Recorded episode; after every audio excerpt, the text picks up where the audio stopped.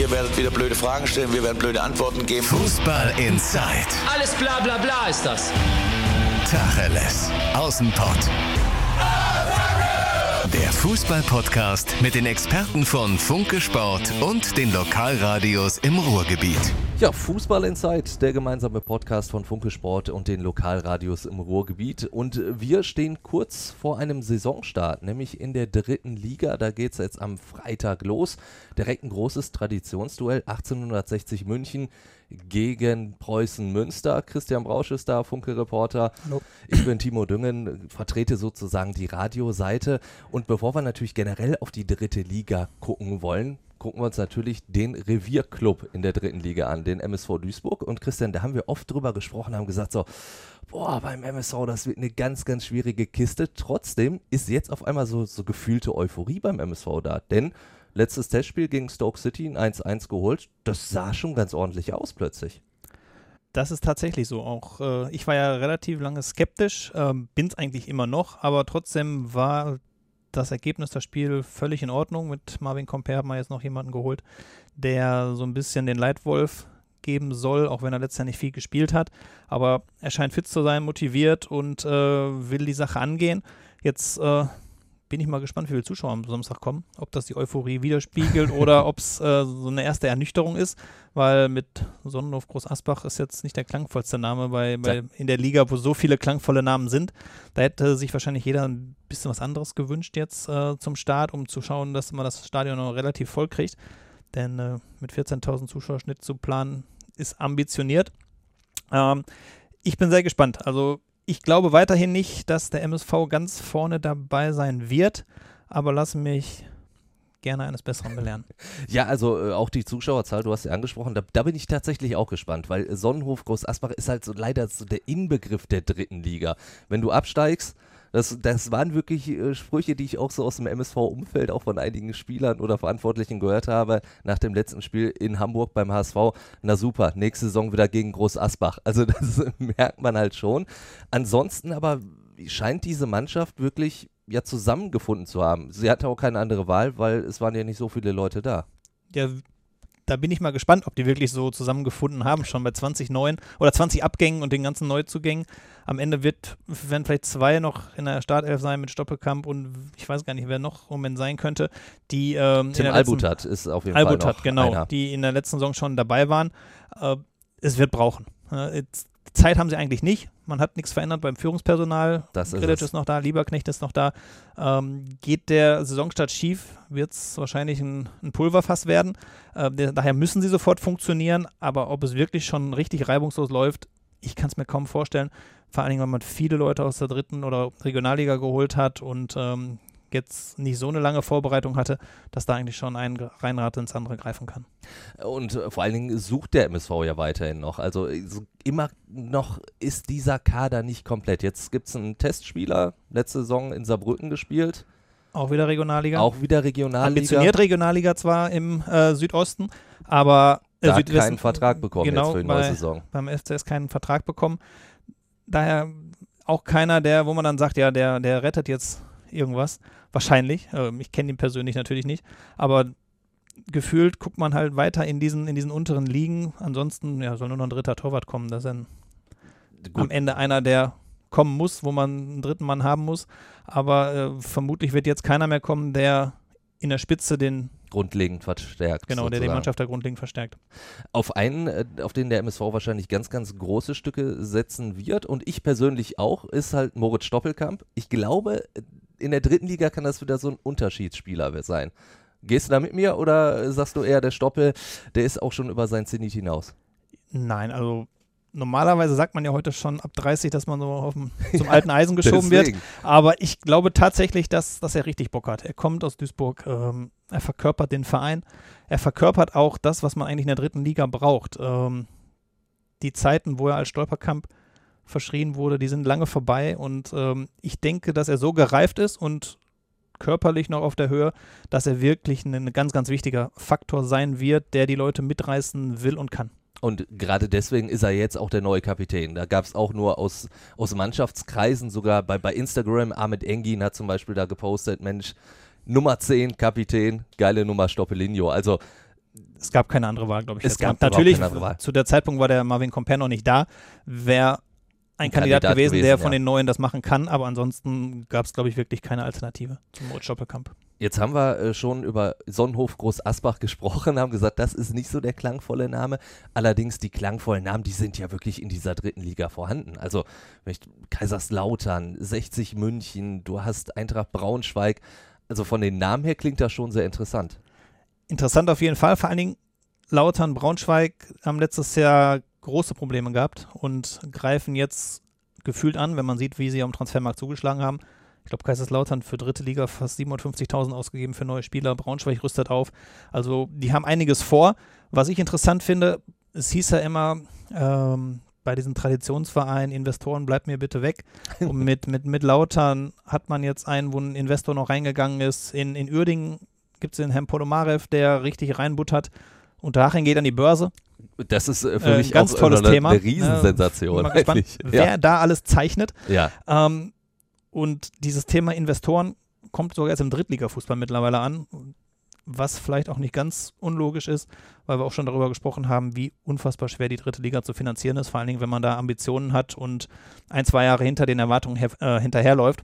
Äh, Vor allen Dingen kannst du dir wahrscheinlich dann mit äh, relativ wenig Geld, sag ich mal, relativ viel Macht einkaufen in der dritten Liga. Ist vielleicht nochmal was anderes, als wenn du in der ersten oder zweiten Liga richtig investieren musst. Klar, die Bewertung der Vereine ist dementsprechend niedrig und da reicht ein vermutlich einstelliger Millionenbetrag, um wirklich äh, einiges an Prozenten zu erwirtschaften von dem Verein. Ähm, also Kaiserslautern gerade genannt, Braunschweig genannt, 1860 hat auch noch Herrn Ismaik, der sehr umstritten ist als Investor. Ähm, es wird ein Hauen und Stechen geben um die ersten Plätze. Ich könnte mir vorstellen, dass wie in den letzten Jahren die dritte Liga sehr, sehr ausgeglichen ist, dass auch Platz 8 und 9 gefühlt äh, in den letzten vier Wochen der Saison noch oben oder unten reinrutschen können. Ähm, es gibt viele Teams, die wirklich sich den Aufstieg auf die Fahne geschrieben haben. Ähm, Ingolstadt bei äh, Für mich der Wettanbietern nicht umsonst auch der Top-Favorit. Äh, Uerdingen will hoch, hat Herr Ponomara für ganz klar verlauten lassen, obwohl der Kader jetzt nicht so rund erneuert wurde wie sonst, auch Und mit so, und mit so großen Namen. Jan, Kirch, vor allen Dingen jetzt auch wirklich Genau. einen Abgang hat, der, der wehtut. Jan Kirchhoff natürlich ein ganz großer Name, der dazugekommen ist und jetzt auch neuer Kapitän ist schon. Aber ansonsten überraschend. Viele junge Talente auch geholt von Zweitvertretung. Ähm, Uerdingen glaube ich das gleiche wie im MSV, dass es nicht ganz für vorne reichen wird. Ähm, ansonsten, wer war denn noch bei den Magdeburg, bei den Sportwettanbietern ganz vorne dabei? Ähm, das, wird eine, das wird wirklich eine sehr, sehr spannende Liga. Was sich dann auch durchaus in den Zuschauerzahlen schon jetzt im Dauerkartenverkauf so ein bisschen andeutet. Allerdings, da muss man sagen, wenn man sagt, äh, der KfC Uerdingen ist richtig ambitioniert, das will keiner sehen. Also die, Vielleicht auch, weil sie in Düsseldorf spielen. Ne? Letztes Ja, Jahr aber die Heimspiele ja- in Duisburg. Jetzt Genau, in da der- haben sie gesagt, nee, ja, Duisburg machen wir nicht mehr, wir ziehen nach Düsseldorf und jetzt ein noch größeres Stadion und wieder ein paar Mannekes. Also Ja, Dritte Liga Online, das Portal hat ja die Vereine angeschrieben und gefragt, wie der Verkauf läuft. Uerding hat die Zahl, die da genannt wurde, ein bisschen revidiert, aber trotz der neuen Zahl sind sie mit 700 gerade mal auf Platz 16, hinter Zwickau, hinter Jena, hinterm Hallischen FC.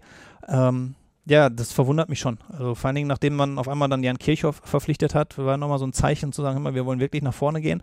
Äh, hätte ich gedacht, dass es, dass es deutlich mehr werden. Obwohl es im letzten Jahr, glaube ich, auch nicht viel mehr waren. es, Äh, es waren nicht viel mehr. Also es war wirklich immer ein sehr, sehr trauriges Bild in der Schauenslandreisen Ja. Arena bei, bei jetzt, Uerdinger jetzt sind die Heimspielen. 20.000 mehr äh, fassende Arena.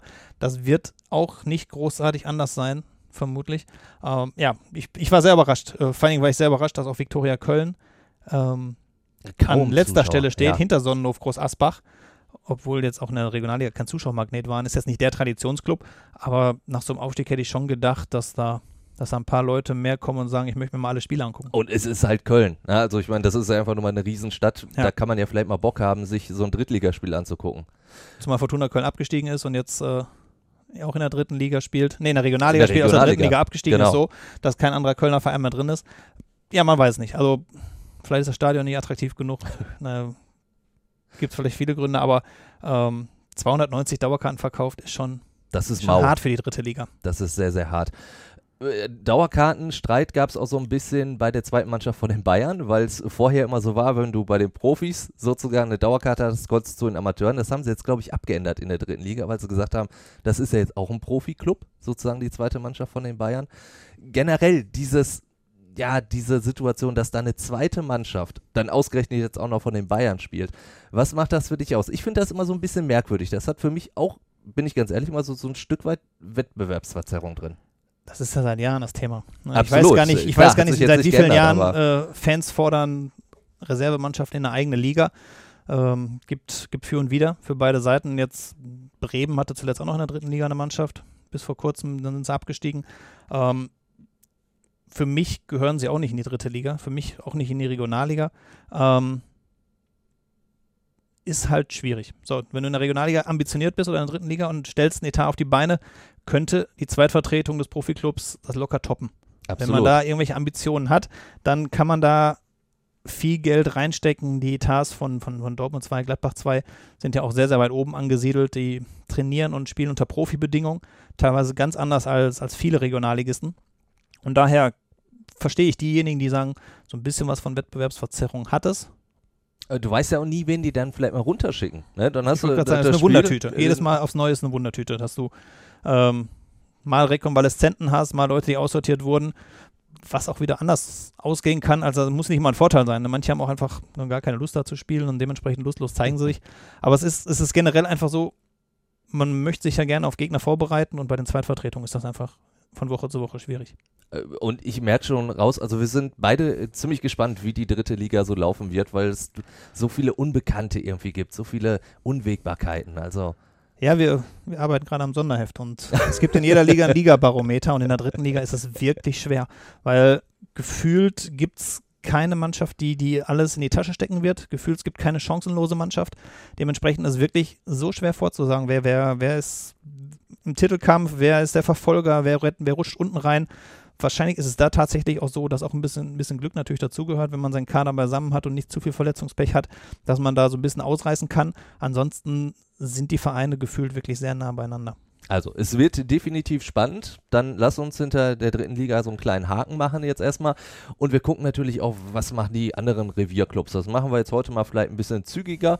Zu Borussia Dortmund gibt es eine Sonderfolge mit dem Kollegen Sebastian Wessling. Der hat uns äh, wirklich Eindrücke aus den USA mitgebracht, da wo der BVB jetzt gerade ist. Hört sich dann äh, wie folgt an. Das war ja jetzt das Testspiel, das erste im Rahmen dieser Reise gegen die Seattle Sounders, das Borussia Dortmund 3-1 gewonnen hat. Danach stand Roman Bürki bei uns und hat gesagt, ja, also bei ihm geht's eigentlich. Er hat, hat vernünftig geschlafen. Einige Spieler sind komplett aus dem Rhythmus, aber auch er selbst, also auch Roman Bürki, ist nach dem Spiel tot. Also da bekommt er auf jeden Fall dann die Infos aus Dortmunder Sicht. Wenn wir gucken, Schalke momentan auch Kurztrainingslager in Herzlage und natürlich immer noch mit dem Auge auf dem Transfermarkt. Da ist jetzt einer so ein bisschen aufgeploppt, der angeblich auch bei den Bayern im Gespräch ist, bei Werder Bremen im Gespräch ist und in der U21 ganz gut gespielt hat, Benjamin Henrichs. Ist das einer, der Schalke durchaus weiterhelfen würde? Absolut. Also er wird Schalke auf jeden Fall weiterhelfen. Ein großes Aber, wenn Monaco wirklich verkaufen will und zwischen 25 35 Millionen Dann erzielen will, Schalke dann ist Schalke raus. sowieso sofort raus. Ähm, so viel können die gar nicht noch verkaufen, als dass das wahrscheinlich ginge, weil bisher hat Schalke nicht den Eindruck gemacht, dass sie so einen Transfer in der Größenordnung stemmen können. Sportlich wird er mit Sicherheit weiterhelfen. Ein ganz junger, ambitionierter Spieler, der Bastian Oczipka richtig Druck machen würde, hinten Äh, links. Dementsprechend, Vor allen Dingen braucht man ja auch einen, der Bastian Oczipka wirklich Ja. Druck machen kann, weil Mendel hat es nicht geschafft. ja, Und Henrys würde es mit Sicherheit schaffen. Aber wie gesagt, wenn eine Laie möglich wäre, okay. Aber beim Kauf wäre Schalke raus. Ja, dann lass uns direkt weitergehen zum VfL Bochum. Ähm, auch da läuft noch die Vorbereitung, auch da ist noch ein bisschen Zeit, bis die zweite Liga beginnt. Allerdings jetzt momentan so die Testspielergebnisse vom VfL jetzt nicht so wahnsinnig vielversprechend. Ja, genau. Gestern 2-1 verloren gegen Barnsley, englischer Zweitligist. War offenbar gar nicht so schlecht der Test. Chancenverwertung grausam. Dementsprechend äh, kann man nur hoffen, dass sich das nicht durch die Saison so zieht, wo Hinterseher weg ist und man jetzt Gambula zwar fest verpflichtet hat, aber keinen wirklichen echten weiteren Stürmer dazugeholt hat. Bochum scheint im Moment wirklich nur noch Spieler abgeben zu wollen. Baris Ekinci ist heute verliehen worden in die zweite Liga Österreichs nach Klagenfurt. Ähm, ein vierter Torwart soll noch abgegeben werden. Jan Wellers, ein U19-Talent, was gerade hochgezogen wurde, ist eventuell plus die beiden Routiniers Hochland und Celozzi. Das sind dann wahrscheinlich auch die wichtigsten Abgänge, sag ich mal, dass man die wirklich rauskriegt aus dem Kader, Genau. weil Dann hat sowas man, schürt ja Unruhe. genau. Und dann hat man eine Größe, mit der man arbeiten kann. Und wenn die Fälle Celozzi und Hochland irgendwie noch abgearbeitet werden, dann bleibt vielleicht auch noch ein bisschen was im Etat für einen weiteren Spieler. Wenn, dann wollte man im Mittelfeld noch was machen. Dann hat der VfL weiterhin die Augen offen und wir gucken natürlich zu guter Letzt dann auch nochmal in Liga 4. Gibt es ja auch genug Ruhrgebietsvereine. Christian, was, was sagst du, auf welchem Weg sind die Vereine da momentan? Rot-Weiß Oberhausen, trotz der Niederlage gestern gegen Almelo auf einem guten Weg. Ähm, auch der Test, ich habe ihn nicht live gesehen, aber soll sehr ansprechend gewesen sein. Die Vorbereitung läuft so, wie der Trainer Terranova sich das vorstellt. RWE trotz des 4-6 am letzten Wochenende auch auf einem guten Weg. Der Trainer wird vielleicht sogar glücklich gewesen sein, dass auch mal so ein Spiel dabei war, wo er gesagt hat, Leute, kommt mal wieder So ein bisschen runter. Sechs, sechs, sechs Ja. Gegentore muss ja nicht unbedingt sein. Ähm, in der kommenden Woche werden wir es groß besprechen. Dann, Oh steht, ja. dann steht die Regionalliga auf dem Plan mit, mit dem Start und äh, Da werden wir dann auch äh, durchaus spektakuläre Gäste haben, wie ich finde. ja, wir Verraten wir aber natürlich noch nicht. Wir, wir freuen uns. ähm, und ich denke trotz allem, äh, auch wenn jetzt die letzten Testspielergebnisse nicht so perfekt waren, dass RWO und RWE da auf einem guten Weg sind, um die Ziele, die sie haben, ganz oben mitzuspielen, auch äh, erreichen können. Ja, dann also nächste Woche der Start in der Regionalliga. Wie gesagt, wir dann mit Fußball Insight in einer ganz, ganz großen, besonderen Folge mit Gästen zur Regionalliga. Und ansonsten, Christian, sind wir für heute durch. Jawohl. Hat wieder sehr, sehr viel Spaß gemacht. Und wenn ihr da draußen irgendwelche Meinungen habt, Lob, Kritik oder von mir aus auch irgendwelche Anregungen, dann sagt uns das einfach. Schreibt das einfach in die Kommentare oder meldet euch über die Fußball Insight Facebook-Seite. Auch das funktioniert. Über Twitter sind wir eigentlich auch zu erreichen, alle. Also überhaupt kein Problem. Und ansonsten würde ich sagen, hören wir uns dann wieder nächste Woche. Bis dann. Ciao. Fußball Inside, der Fußball-Podcast mit den Experten von Funke Sport und den Lokalradios im Ruhrgebiet.